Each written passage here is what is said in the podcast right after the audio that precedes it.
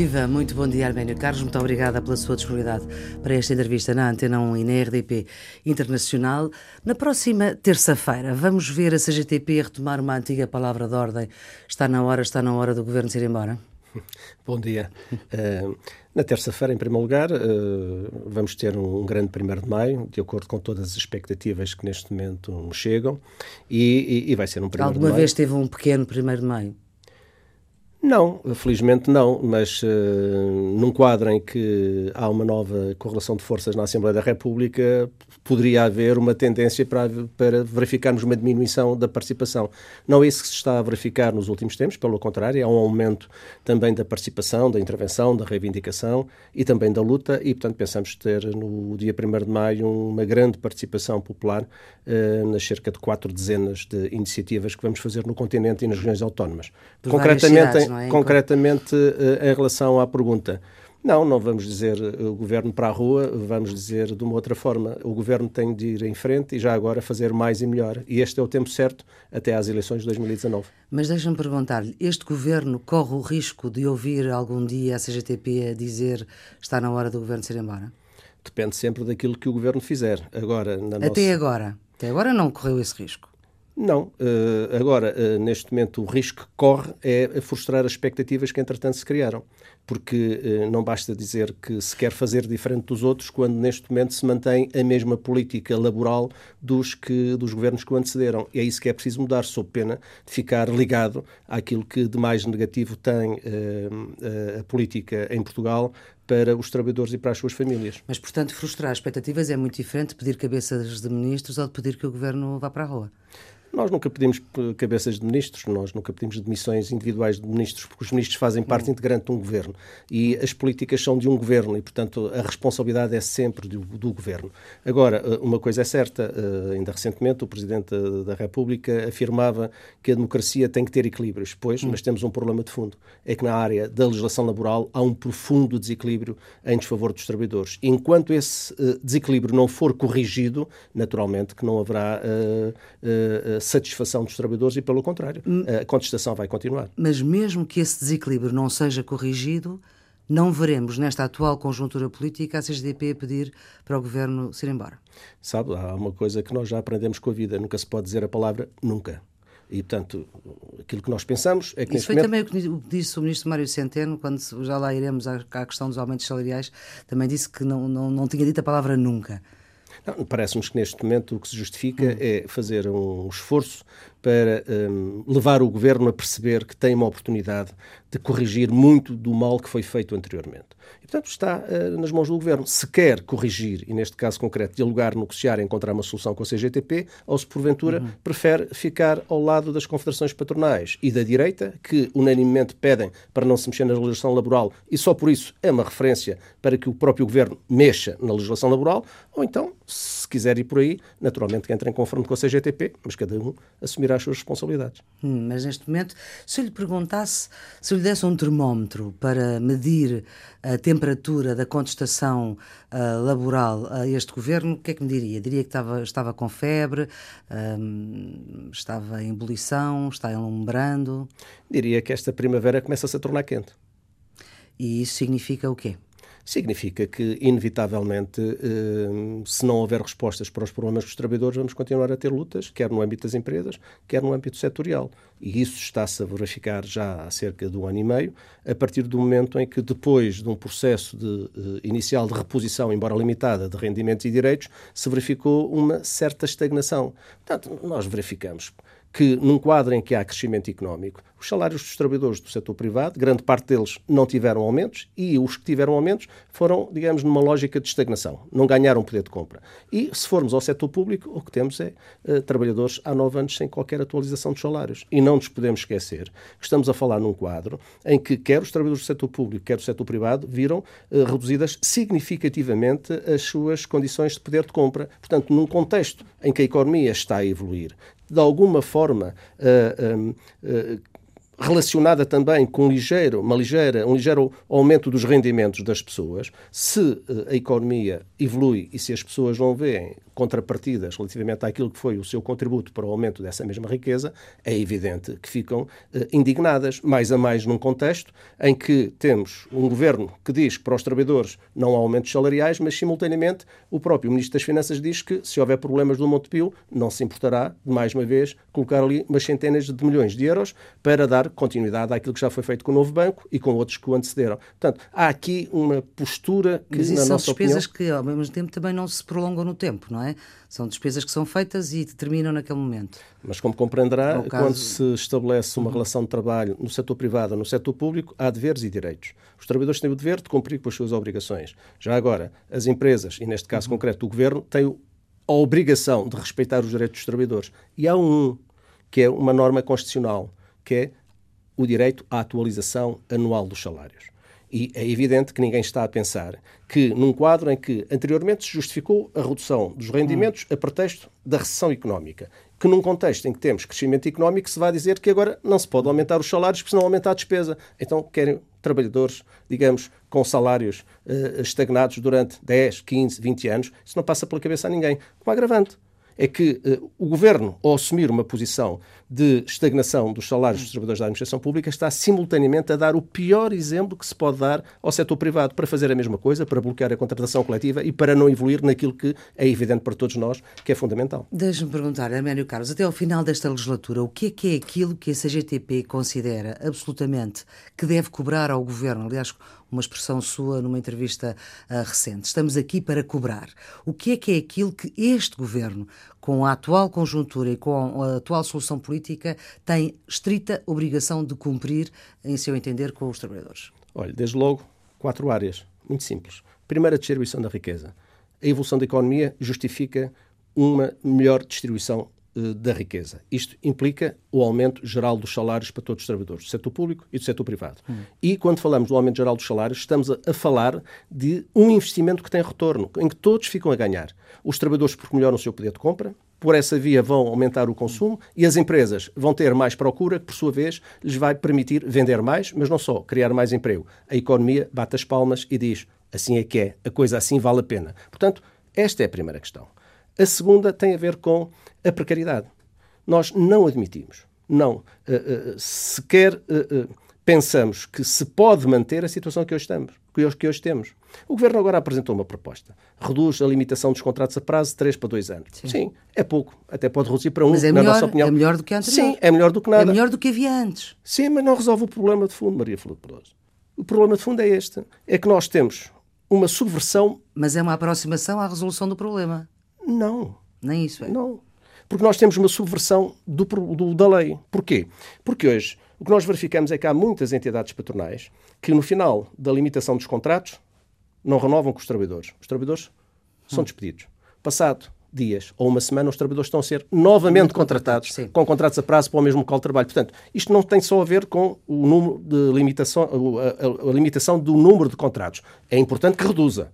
Agora, o que tem de se resolver é aquilo que está a montante, é a subversão da lei. E aqui tem de haver uma intervenção muito objetiva da Segurança Social, porque tem todos os registros dos trabalhadores e das empresas e dos contratos.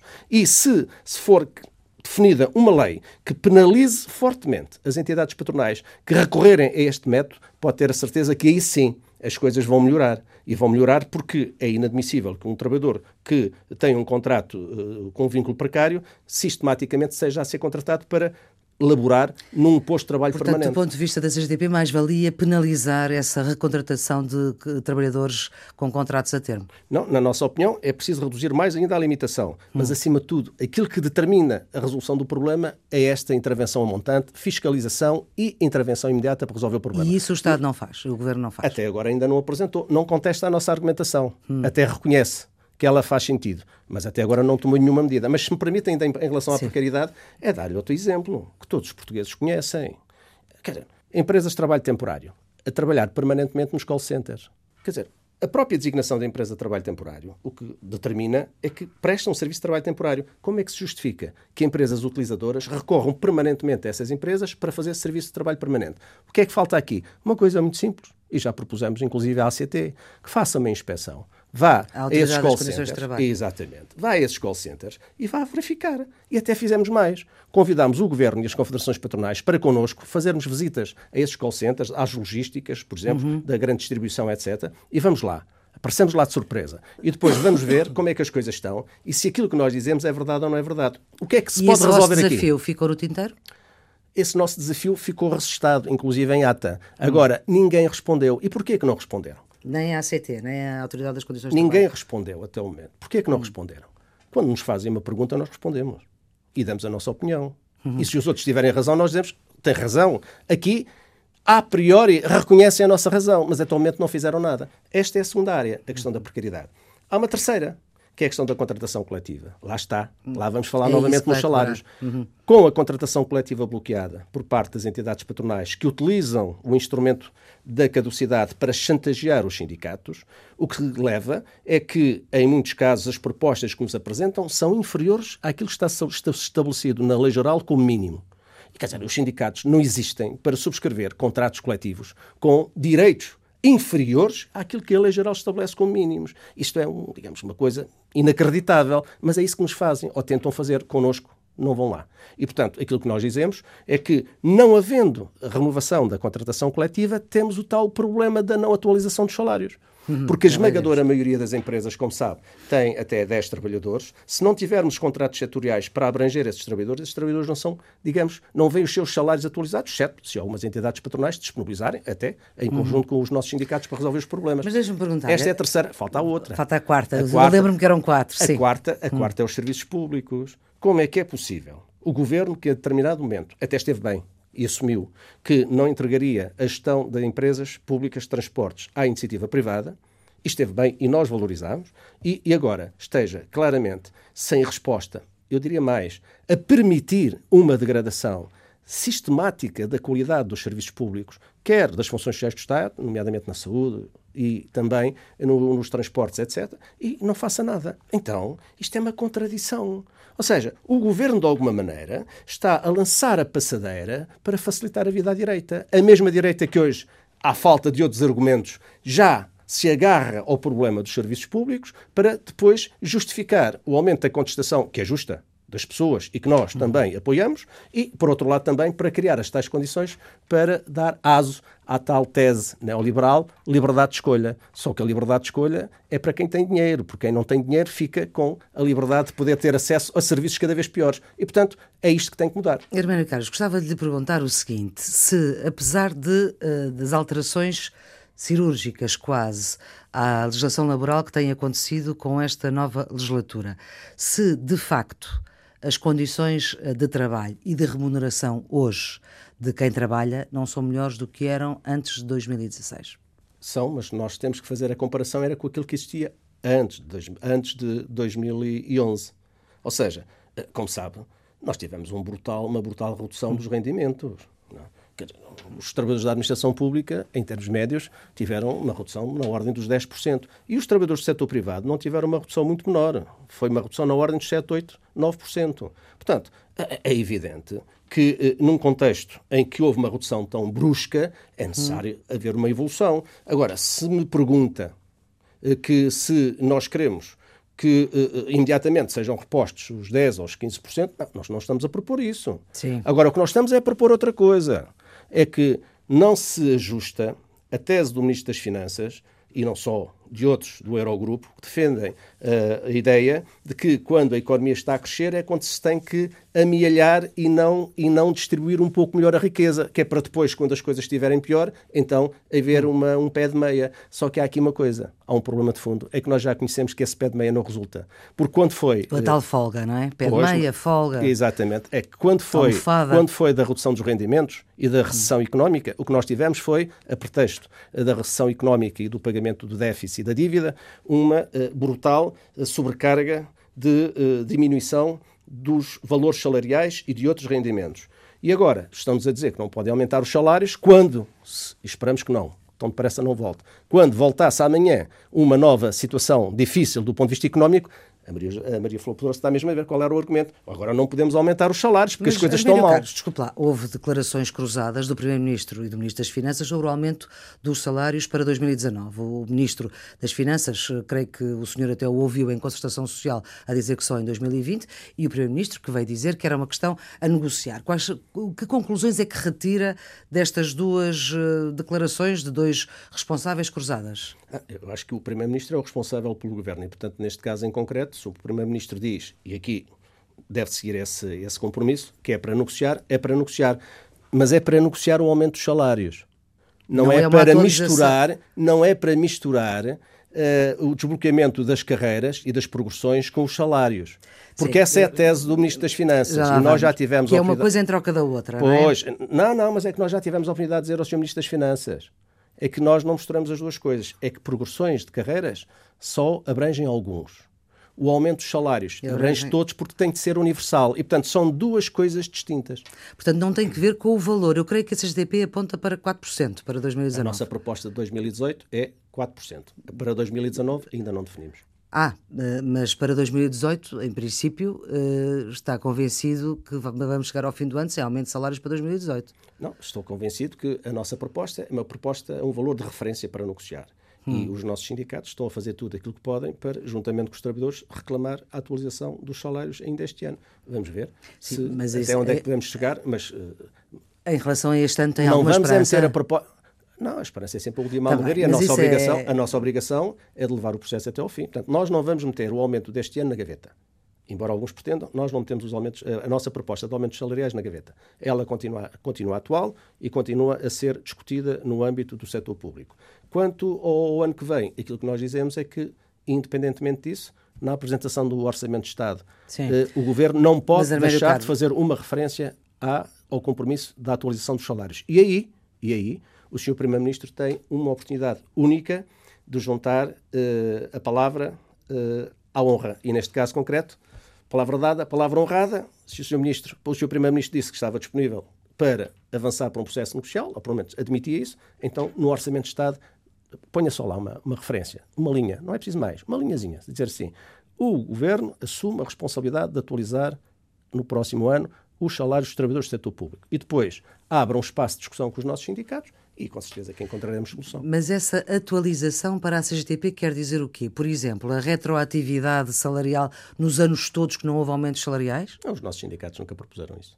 Hum. E, portanto, o que quer dizer é que queremos, em primeiro lugar, salvaguardar uma norma que para nós é fundamental, que é o direito de negociação total.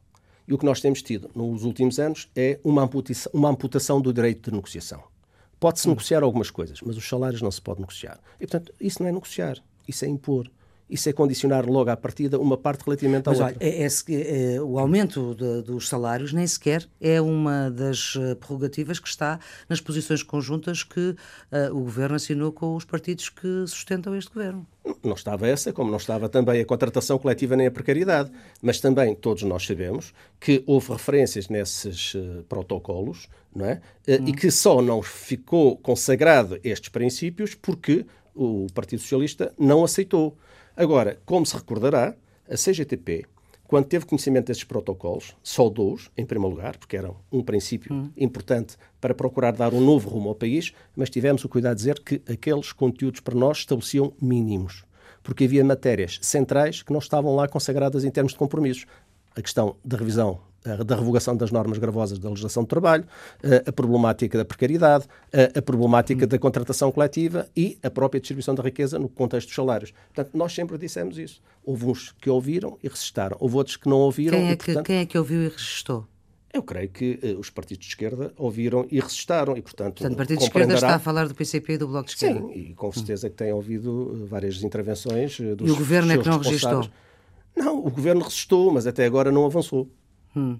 Mas, portanto, em relação aos salários de 2019, que é aquilo que está em cima da mesa neste momento, porque os 2018, o aumento salarial para 2018 nem sequer está em cima da mesa.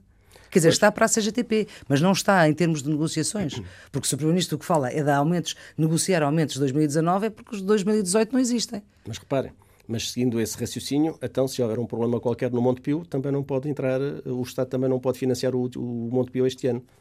Também não está previsto. Também não está consagrado. Ou seja, a questão de fundo aqui tem a ver com as opções e com as não, políticas. Não é bem a mesma coisa. É quase a mesma coisa. Pois, São muitas é centenas quase, de milhões é de euros. São muitas centenas de milhões de euros. Sim. E, portanto, aqui há que discernir entre aquilo que é fundamental e aquilo que é acessório. E neste momento, a ideia que temos é que o governo está a olhar excessivamente para os números, esquecendo-se das pessoas. E isso não é bom sinal para quem diz que quer fazer uma política diferente do governo anterior. Uhum. Deixe-me só uh, voltar ainda eh, a esta questão dos aumentos salariais para 2019, uh, porque há pouco disse que nunca os sindicatos da CGTP uh, exigiram o retro, portanto, que houvesse aumentos retroativos ao momento em que deixou de haver aumentos, que foi em 2009, foi o último aumento salarial da função pública, creio que 2,9%. O que eu lhe pergunto é, em relação, por exemplo, ao descongelamento das carreiras, que também há um congelamento uh, que é muito anterior aos tempos que vivemos hoje, porque é que faz sentido que haja essa retroatividade no descongelamento das carreiras ao momento em que elas foram congeladas, digamos assim, e em relação aos aumentos salariais isso não faz sentido? Ou o que eu estou não, a dizer não faz sentido? A lógica, a lógica que nós defendemos é para os dois lados. E repare, aquilo que os nossos sindicatos defendem é que uh, o descongelamento para as produções das carreiras devia ter uma maior abrangência. Mas se, se, verificar, o que nós Mas é temos... é essa maior abrangência que está a dificultar o descongelamento das Não. carreiras. O descongelamento foi feito por parte do Governo. Foi anunciado até 2019. Não, sim, está previsto já no orçamento de 2019. em que uh, vai havendo. Agora, as, digamos, uh, o descongelamento das produções das carreiras vai uh, uh, abranger uma pequena parte daquilo que era devido aos trabalhadores. Não uhum. está a devolver a totalidade daquilo que os trabalhadores deviam de receber. É só uma pequena parte, pequeníssima parte. Portanto, tudo o resto foi. Sim, mas há classes profissionais, por exemplo, os professores querem que seja contabilizado todos. Nós estamos a falar de outra coisa. Sim. E estamos a falar do tempo, estamos a falar aí do tempo de trabalho desenvolvido pelos profissionais da educação e Sim. que neste momento o governo não quer reconhecer. Só reconhece dois anos e pronto, uns meses. Não, não, faz sentido. Então, se as pessoas estiveram a trabalhar durante uh, nove anos, sete, sete anos, nove meses e dois dias, por que razão é que esse tempo não há de ser contabilizado? Tem Mas, Arménio Carlos, pela mesma lógica, depois... também não faz sentido que as pessoas que não tiveram aumentos salariais ao longo dos anos, tal como a Constituição prevê que uh, os salários sejam atualizados, também não faz sentido pedir só para aquele ano e não que seja com retroativos ao momento em que se deixou de ter aumento salarial. Está a falar dos salários? Dos salários, sim. Ah, se, quiser, se, quiser, se quisermos ir por aí, até, até Bem, podíamos dizer que sim, sim. Podíamos dizer que sim. Agora, há uma coisa que temos que ser, é, é realistas e, sobretudo, objetivos. E, portanto, e um, portanto, e um sindicato com a responsabilidade credibilidade e a credibilidade da CGTP não pode entrar neste tipo de, de situações. Portanto, aquilo que nós dizemos é que se fossem a pagar tudo aquilo que retiraram aos trabalhadores desde 2009, a verba era elevadíssima. Hum. E, portanto, naturalmente que isso teria um outro impacto que uh, uh, seria, enfim, mais difícil de concretizar do ponto de vista da resposta. Agora, o que nós dizemos é que uh, é preciso alterar o estado de coisas dentro do setor público. E neste caso em concreto, o próprio posicionamento do governo, quer em relação às carreiras, depois há carreiras especiais, falou, falou dos professores, eh, podemos acrescentar depois outros profissionais, nomeadamente das forças de segurança, uh, militares, etc. Não é?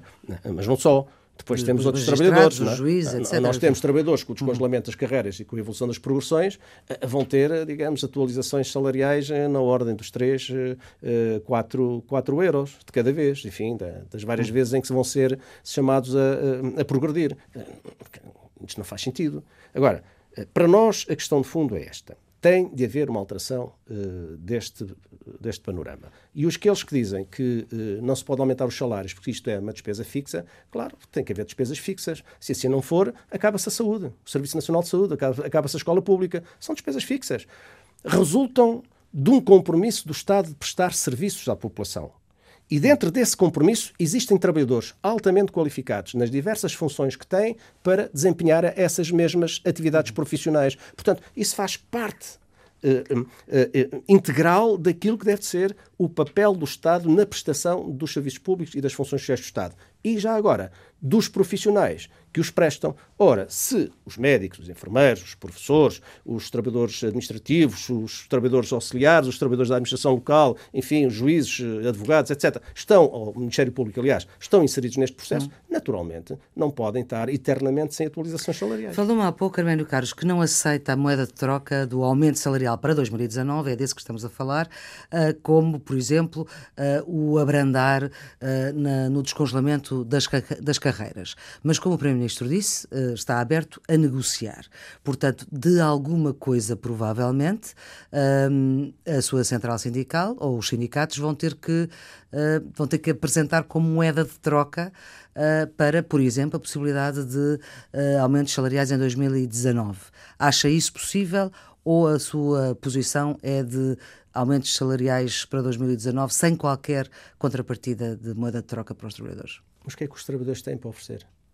Depois de tudo aquilo, depois tudo aquilo que lhes retiraram. Há o retardar que... da entrada dos precários, há, sei lá, o Como? pagamento das horas, de, e, e das horas é extras. Não é uma questão Pessoas... de eu achar não, que é justo, é o que está não, em cima da mesa. Mas isso até nem acrescenta, no essencial, uh, despesa ao Estado, porque os trabalhadores já lá estão. Já lá estão e o Estado tem que e, portanto, quer dizer, o que, é, o, que é, o que é que os trabalhadores têm para oferecer, ou para dar mais, depois de terem sido expoliados da forma brutal como foram ao longo dos últimos anos? Não temos nada para dar, mais. Creio que neste momento, e até no quadro daquilo que já foram algumas declarações públicas de outras entidades oficiais, uhum. o que os trabalhadores têm é de ser valorizados, respeitados, motivados. Isso faz como? Faz respondendo a algumas das suas reivindicações mais prementes. Uhum. Muito bem. Numa, uh, há um recente anúncio do Primeiro-Ministro que já era conhecido, já se sabia, que também em 2019 o salário mínimo iria para os 600 euros, coisa que a CGTP e o PCP têm reclamado uh, já. Era o salário de mínimo de 600 euros logo que este governo tomou posse, e pelo menos em 2018. Um, esta é uma reivindicação uh, que, para si, Arménio Carlos, o facto do Primeiro-Ministro já ter uh, dito, dito uh, numa iniciativa partidária, é certo, mas isto é já uma, um anúncio, independentemente de qualquer negociação na concertação social. O que imagino que veja com bons parte, olhos. Faz, faz parte de um acordo que foi estabelecido. Uhum. E, portanto, e, e, o que se verifica é que hoje, ao contrário daquilo que outros diziam e insistiram, sabendo que estavam a mentir, que quando afirmavam que o aumento do salário mínimo nacional ia promover mais encerramentos e mais desemprego. Foi precisamente o inverso. Portanto, foi reduzido o desemprego, foi aumentado o emprego e que eu saiba, e continuo a repetir e a convidar as confederações patronais a apresentar-me uma empresa que tenha encerrado por causa do aumento do salário mínimo nacional. Até hoje. Isso aí, o seu discurso é coincidente com o do governo, tal e qual. Até hoje, não, o governo é que é coincidente com o nosso. Oh, sim, enfim. Não, nós, nós há três anos é que andamos a dizer isto. Hum. Pronto. Agora, a outra questão, sobre os 600 euros. Os 600 euros neste momento são profundamente insuficientes. Se nós fizermos. Uh, Portanto, vamos ver cartazes da CGTP a pedir mais do que 600 euros para 2019? Inevitavelmente. Ah? Inevitavelmente. E quanto é que já, já fizeram essa conta? Uh, divulgaremos no momento certo. Mas Não é no 1 de maio que vão divulgar? Inevitavelmente é no 1 de maio. Hum. Posso dizer, é no 1 de maio que vamos divulgar o nosso valor para o salário mínimo nacional em, em 2019. E não pode adiantar já? Não, Estamos a 3, 4 dias de 1 de maio. Como compreenderá, uhum. Mas vai ser um aumento uh, mais significativo uh, do que os 600 euros. Portanto, agora, é preciso é, é, falarmos sobre uh, porque é que nós entendemos que os 600 euros são insuficientes. Porque uh, o salário mínimo nacional, neste momento, ilíquido é de 580. O, aquilo que está previsto é 600 euros em janeiro do próximo ano. Fizemos as contas e está uma atualização salarial de 67 cêntimos por dia. Num quadro em que a economia Isso por está mês também fizeram essas contas. Tudo. 67 cêntimos por dia é um pouco mais que um café. Tudo, um... tudo as continhas todas feitas. Portanto, hum. Fomos ao dia, que é para as pessoas perceberem. Eu não vou fazer melhor. contas aqui. Não, é fácil, são 20 euros, devido os 20 euros Sim, por 30 pronto. dias. Pronto. Muito bem. Chega lá Eu sabia que tinha feito essas pronto. contas, era só para Agora, dizer. O que, é que, o que é que daqui resulta? Resulta que, num quadro em que todos os setores de atividade aumentaram significativ, signific, significativamente o seu volume de negócios, exportam como nunca exportaram anteriormente, têm lucros como nunca tiveram nos últimos 10 anos. Hum. Justifica-se um aumento de 67 cêntimos por dia. Não se justifica. Mais a mais. Então, qual é contexto, que é o aumento que se justifica por dia? Mais a mais num Chegar contexto. Ao euro? Mais a mais num contexto em que este ano, já depois da atualização do salário mínimo nacional, nós, em termos dos sindicatos da CGTP, conseguimos em várias empresas referência mínima os 600 euros e, em alguns contratos coletivos também, já os 600 euros. Portanto, a base para nós a partir de agora não são os 580, são os 600. E a nossa proposta de aumento é sobre os 600 e não sobre os 580. Hum. Sim, mas isso não é isso que está nos planos uh, e, e, em relação ao salário mínimo, até agora, aquilo que estava nos acordos, o Governo cumpriu. E, portanto, não há razão para pensar que não vai cumprir. Aliás, o Primeiro-Ministro já o anunciou, portanto... Sim, mas nada impede o Governo, neste caso concreto, de, num quadro novo em que a economia... E sem negociar antes com os patrões. Eu pensei que valorizava essa parte, mas já vi que não.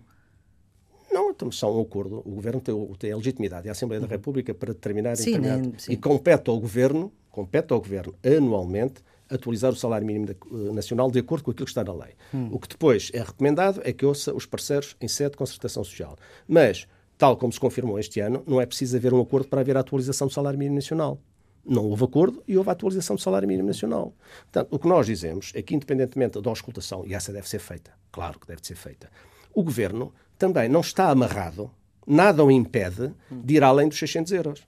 É uma questão é uma questão de disponibilidade e de opção. Pode ir além dos 600 euros. Nós dizemos mais, deve ir além dos 600 euros. Dava um excelente, um excelente exemplo. E já agora, e que não tenham preocupações não é, com as críticas ou as acusações de, de medidas eleitoralistas. É? Porque uma coisa é o dinheiro ficar nos bolsos dos patrões, outra coisa é o dinheiro ser distribuído pelos trabalhadores.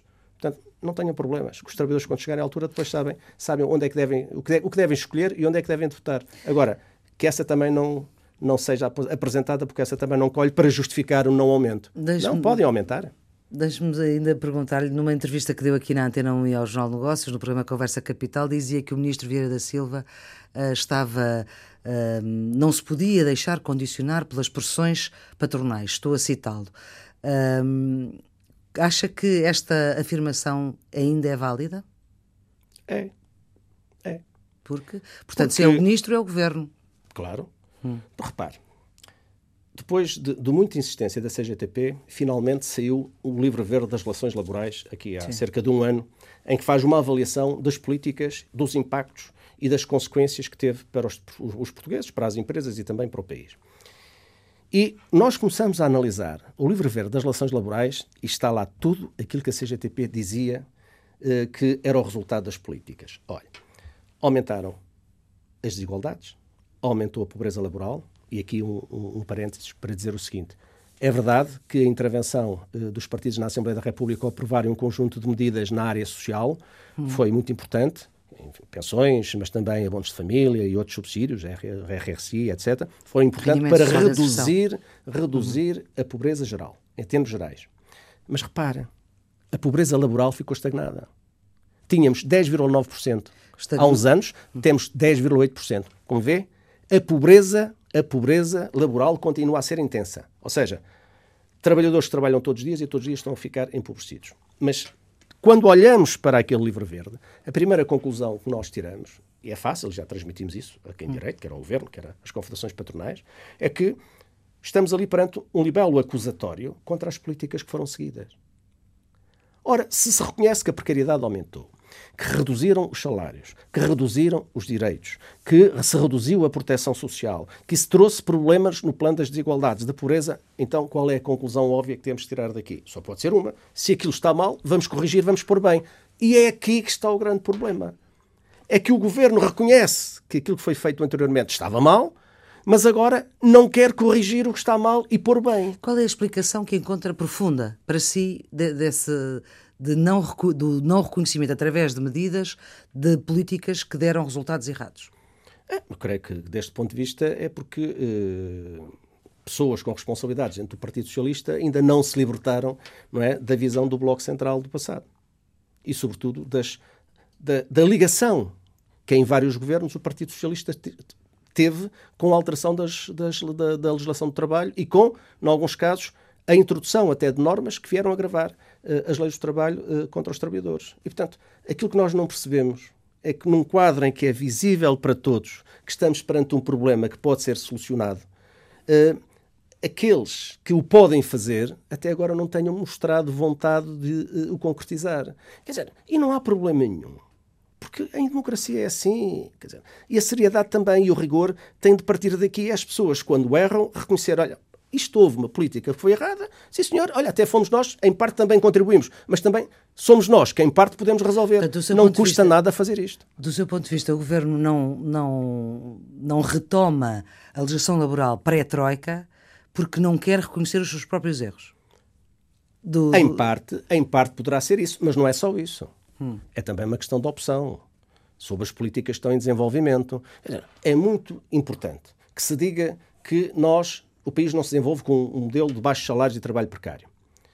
Maria Flor Poderoso, mas digam, o que é que nós estamos a ver? A maior parte do, do emprego que é criado é, com, é precário e com salário ou mínimo nacional ou muito próximo do salário mínimo nacional.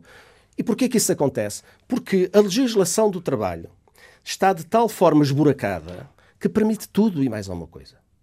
E, portanto, Mas houve uma enorme redução do desemprego desde que este, esta solução política existe. Claro, e é verdade. E porquê que o desemprego também uh, foi reduzido? Em primeiro lugar, porque houve uma ligeira melhoria do rendimento das pessoas. Faça uma, uma reposição de rendimentos repito, embora muito insuficiente, mas melhorou um bocadinho. E depois, porque tivemos outros setores de atividade que acabaram por ter, uh, uh, digamos, um papel importante no quadro da atração que o nosso país se tornou, nomeadamente no estrangeiro, junto dos turistas. Agora, o que nós verificamos hoje é que a economia está a crescer, os lucros estão a crescer, mas a estabilidade do emprego continua numa situação dramática e, simultaneamente, os salários baixíssimos. Eu vou-lhe dar um exemplo. Fala-se muito na questão da natalidade. Todos nós estamos de acordo. Eu creio que aqui é unanimidade. Nós precisamos de elevar uh, os níveis de uh, natalidade. Mas como é que se faz isso? Não é só através do aumento do subsídio de, aliás, do abono de família. É Sim, é também pela via das creches. tempo de trabalho, mas, por exemplo. Mas antes, antes, antes disto tudo. Como é que, por exemplo, os nossos jovens hoje, uh, antes de organizar e planearem a sua, filha, a sua vida para ter filhos, o que é que eles fazem? Qual é o grande, o grande dilema deles? Primeiro, não têm estabilidade de emprego. Segundo, têm baixos salários. Eu posso dizer que vivemos em liberdade e vivemos todos em liberdade, mas a minha liberdade está profundamente condicionada quando eu não tenho autonomia financeira, nem tenho estabilidade de emprego para dizer eu agora quero passar a viver desta maneira e quero programar a vinda de filhos. Isso é possível hoje em Portugal, por uma grande parte dos nossos jovens não é. E quando estou a falar dos nossos jovens, eu sei de que é que estou a falar. Porque nós somos pais e mães. São dos nossos filhos que nós estamos a falar. E, portanto, quando, como então ontem, agora um dia destes também ouvi uma, uma jovem deputada do PSD uh, eh, afirmar no, no, no, hemiciclo, não é? De que uh, tem que se resolver o problema do emprego, porque não é justo que uns tenham emprego e os outros tenham permanentemente um trabalho precário. Mas ela está a falar de quê? Está a falar da nova líder da, da JST. Estou, estou a falar, mas uh, esta, esta deputada conhece a vida, sabe o que é que está a falar? Não sabe. Pior do que isso, está a deturpar a realidade.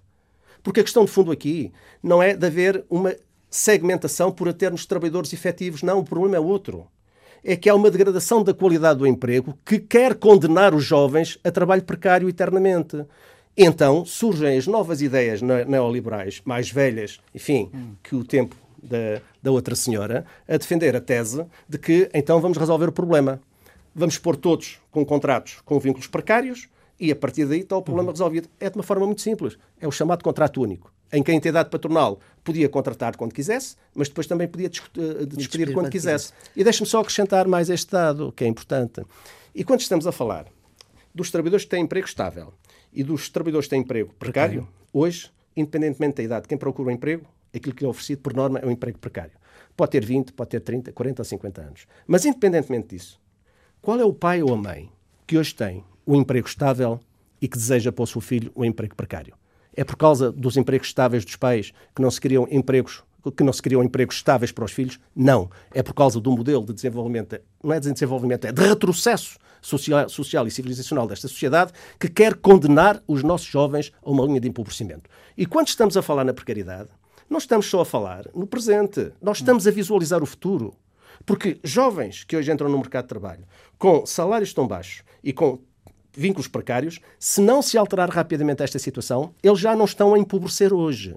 Eles já estão a ser condenados ao empobrecimento da amanhã, porque quando chegarem à altura de serem reformados, então eles terão uma reforma mínima das mínimas das mínimas. E eu pergunto, isso tem alguma coisa a ver com desenvolvimento? Tem alguma coisa a ver com direitos humanos? Tem alguma coisa a ver com a valorização dos trabalhadores e já agora das qualificações e das, habilitações? Não. É tudo falso, é tudo uma, uma, uma, situação de, baseada na hipocrisia e no cinismo que isto tem que ser denunciado. E não só denunciado, tem que ser resolvido. E é estas as questões que nós queremos abordar. E são estas as questões que nós queremos resolver. Dirão alguns, eles são radicais. Mas ser radical é defender o direito a um jovem ter estabilidade na vida? Ser radical é defender o direito a que as pessoas tenham acesso à proteção social ou, já agora, um salário digno, de acordo com aquilo que produzem, sabem fazer e com as qualificações que têm? Ou será que querem continuar, alguns, a falar de que temos que mudar, mas depois a manter as mesmas políticas que empurram, empurram uma boa parte desses nossos jovens para o estrangeiro e então perdemos triplamente o investimento que fizemos na sua educação, que outros vão rentabilizar. Segundo lugar, perdemos porque eles organizam lá a sua vida, não vêm para cá e os filhos não ficam cá. Terceiro lugar, precisamos dos melhores dos melhores em Portugal para desenvolver o país e eles estão a trabalhar para os outros. São estas as questões de fundo que nós temos de discutir. Arménio Carlos, o secretário-geral do seu partido lembrou recentemente, não é a primeira vez, que este governo já fez dois aumentos extraordinários de pensões e de reformas, coisa que não consta nas posições conjuntas que assinou com uh, o governo. Se não houvesse mais nenhumas medidas e se tudo ficasse exatamente como está, esta legislatura, para si, do seu ponto de vista, já tinha valido a pena? Eu creio que esta legislatura, para já, tem dois momentos. Tem um primeiro momento em que eh, foram dados passos significativos, porque, desde logo, o primeiro foi travar a política de cortes de uhum. rendimentos uhum. e direitos, Uh, e também de privatizações que estavam em marcha, nomeadamente um conjunto muito vasto de serviços públicos, uh, e até, acrescento mais, de novas alterações à legislação laboral. Depois uh, tivemos um segundo momento da reposição, foi reposição e agora faseada. estamos faseada e agora estamos num terceiro momento de estagnação, em alguns casos até de sinais de retrocesso. Será que isto deve-se ao facto do Partido Socialista estar a pensar que as sondagens estão a correr bem e que eventualmente eh, pode captar mais votos ao centro, não eh, tomando medidas de fundo para assumir a convergência com os outros partidos de esquerda para resolver que alguns problemas resposta é que dá essa pergunta? Se calhar é essa visão mais taticista do presente, esquecendo o futuro e já agora comprometendo também a imagem daquilo que foi criado junto dos portugueses. Porque, sabe, a vida já mostrou que hum, a cópia é sempre pior que o original. E não basta dizer que se faz diferente relativamente aos outros. Porque é importante nós avaliarmos positivamente o passado. Aquilo que foi feito agora, recentemente, no passado. Mas nós estamos em permanente avaliação, qualquer um de nós. E também os partidos. E, portanto, nós somos avaliados por aquilo que fizemos, por aquilo que fazemos e pelas perspectivas que temos daquilo que deve ser feito. Hum. E aqui o governo do Partido Socialista, neste momento, está claramente a patinar em relação àquilo que nós defendemos e propomos. Uhum. O senhor integra a direção uh, do, do, do, PCP, o Comitê Central, que viabiliza este governo. Eu pergunto-lhe como é que interpreta, ou que, que leitura é que faz uh, de uma, uma frase do seu secretário-geral, Jerónimo de Sousa, de ter dito que, em relação às próximas eleições, que pode sair uma coisa aproximada da atual uh, solução política. É uma boa pergunta que lhe pode fazer a ele mas que eu não, não vou reagir, porque para já. Não é uma questão ter... de reagir, é uma questão de. Não lhe estou a pedir uma reação, estou-lhe a pedir qual é que é a sua interpretação disto, porque antes uh, Jerónimo de Souza e o PCP diziam que esta situação era irrepetível. E neste momento falam de uma coisa, fala Jerónimo Sousa de uma coisa aproximada, porque igual será difícil. Portanto, uma solução política igual a esta, que saia das eleições de 2019, será difícil. Mas diz que é possível uma coisa aproximada a esta solução. Eu gostava de saber qual é que era a sua interpretação disto para o futuro.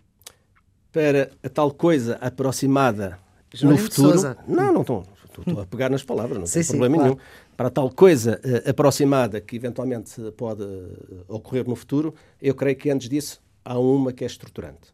É que é, é desejável que ninguém tenha a maioria absoluta. Se o Partido, não, Partido Socialista Também não... não creio que, António, que, que hum, Jerónimo Sousa estivesse a pensar nisso. Não, mas eu, ou, a desejar isso. Mas eu é que estou a dizer, uhum. para, para, depois ir a responder diretamente à sua pergunta. Porque uh, qualquer solução futura é sempre diferenciada de acordo com a realidade dos resultados eleitorais. Se não tivermos nenhuma maioria absoluta, eu recordo, em Portugal, todas as maiorias absolutas foram sempre profundamente negativas para os trabalhadores. Fosse do PSD, do CDS, do PS, trouxeram sempre problemas para os trabalhadores. Nunca foram boas. Nunca. Então nós dizemos, essa experiência já tivemos. Não queremos repetir. Então, o que nós dizemos é que, nas próximas eleições, o apelo que fazemos é para que os portugueses não ponham os ovos todos no mesmo cesto. E, neste caso concreto, não votem na direita. Mas, já agora, não deem a maioria ao Partido Socialista e procurem manter ou melhorar a posição dos restantes partidos da esquerda. Se isso for feito, se isso for feito, estão criadas as condições para que o Partido Socialista sinta a necessidade de negociar e encontrar soluções à esquerda. Se tivermos uma maioria absoluta, até podem convidar os partidos de esquerda. Não. Mas o que é certo é que depois o que vai determinar é o programa daquele que tem a maioria absoluta. E essa é que é a questão de fundo. Portanto, para si, a leitura desta expressão de Jerónimo de Sousa, eh, essa coisa aproximada da atual situação, é o PS minoritário e os partidos à sua esquerda mais maiores. Exatamente, porque resultou. É? O Primeiro-Ministro costuma dizer: a equipa que ganha não se mexe. Olha, resultou. Porque é que se há de estar a mexer na, na tática e na estratégia? Resultou. Convém que resulte no futuro. Deixa-me perguntar, porquê é que na atual conjuntura, onde há uh, seguramente dirigentes e militantes, quer na CGTP, quer na UGT, que sustentam esta solução política, não vai ser possível vê-los juntos a desfilar no 1 de maio? Não está, não é previsível que isso aconteça tão depressa. Desde logo temos projetos sindicais completamente distintos, eh, que se traduzem depois eh, num conjunto de situações são conhecidas dos portugueses. Nós não subscrevemos o acordo eh, que transpôs, transpôs para a lei laboral o memorando da Troika. É? E quando hoje estamos a falar nas desigualdades, no empobrecimento laboral, grande parte das alterações que se verificaram estão lá no memorando da Troika. A UGT não precisava de assinar aquilo. Sendo porquê? Saberá porquê. Portanto, ainda Ora, estamos aí.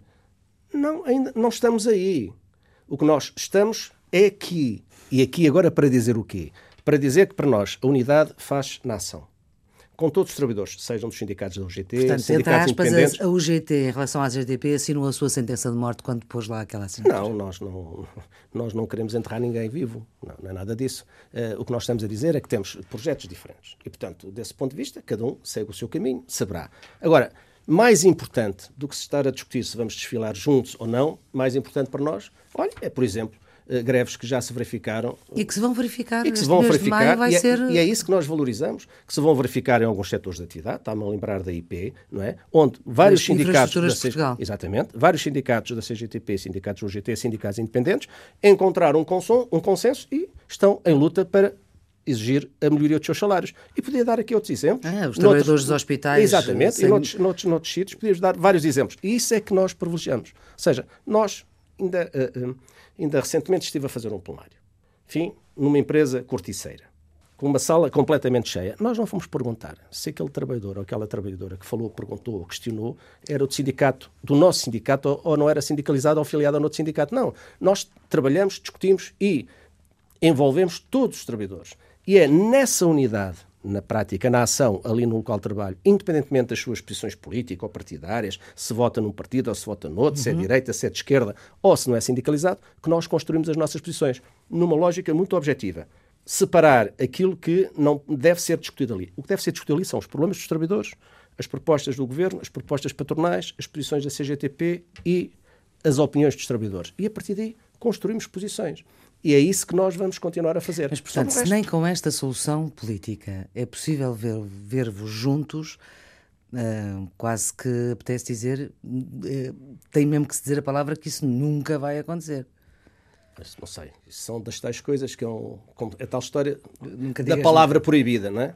Nunca, não sei. Agora, sinceramente, Uh, dificilmente. Este dificilmente, ano não é, para o ano também não será. Dificilmente isso acontecerá, porque é como lhe digo, uh, a Maria falou Pedroso pega nos dois projetos sindicais, analisa-os e, e, vê que está perante situações dispares. Agora, isso não quer dizer que em determinados momentos, como já aconteceu anteriormente, não possam convergir. Greves gerais ou situações muito concretas, nós não possamos convergir. Agora, para nós o que é importante é, nesta fase, convergir o máximo possível nos locais de trabalho. A partir de quem? A partir dos nossos sindicatos e dos trabalhadores. E agora convergimos todos para ouvir a sua escolha musical. Quer justificar? É Sérgio Godinho? Quero. É, é, é uma escolha hum, que tem a ver com o nosso hino, não é? Hum. Nação é, Valente. Nação Valente. Tem a ver com o nosso hino. E uma nação valente tem sempre um povo valente. É o povo que esteve na rua em 1383, é o povo que esteve na rua em 1640, é o povo que esteve na rua no 25 de abril de 1974, é o povo que esteve na rua a lutar contra a Troika, é o povo que neste momento se tem de organizar para exigir que este governo dê um salto qualitativo relativamente às políticas que devem, de ser, que devem de ser seguidas. E, portanto, quando o Sérgio diz é preciso ir em frente, é isso mesmo é preciso ir em frente. e não estagnar, como neste momento nós verificamos que há uh, alguma estagnação da parte do Governo em relação a algumas áreas muito importantes que podem pôr em causa todo o processo. E, portanto, é para deixar essa mensagem, é assim que termina esta conversa com Arménio Carlos, a escolha musical de Sérgio Godinho na São Valente, as operações multimédia foram de Rita Fernandes, cuidados técnicos de José Inácio e a produção de Carla Pinto. Tenham um bom fim de semana, sendo que esta entrevista está sempre disponível em podcast e em rtp.pt viva, afirmativa.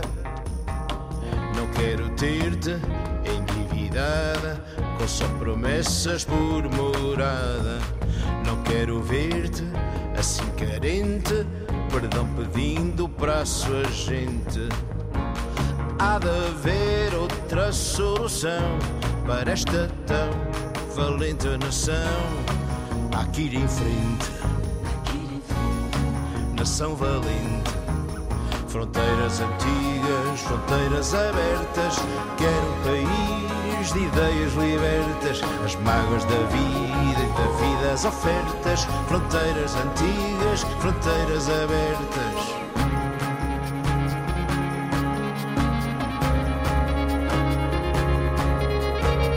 Não quero ver-te assim cobrada na contramão dessa autoestrada quero ter-te adormecida nos braços do que chamas vida. Quero-te viva, afirmativa. Não quero ter-te zigue-zagueando, porque e como perguntando. Assuma parte que já te coube, esquece e lembra o que ontem houve. Há de haver outra perspectiva para usarmos alegria em vida. Há de haver outra solução para esta tão valente nação. Há que ir em frente, nação valente.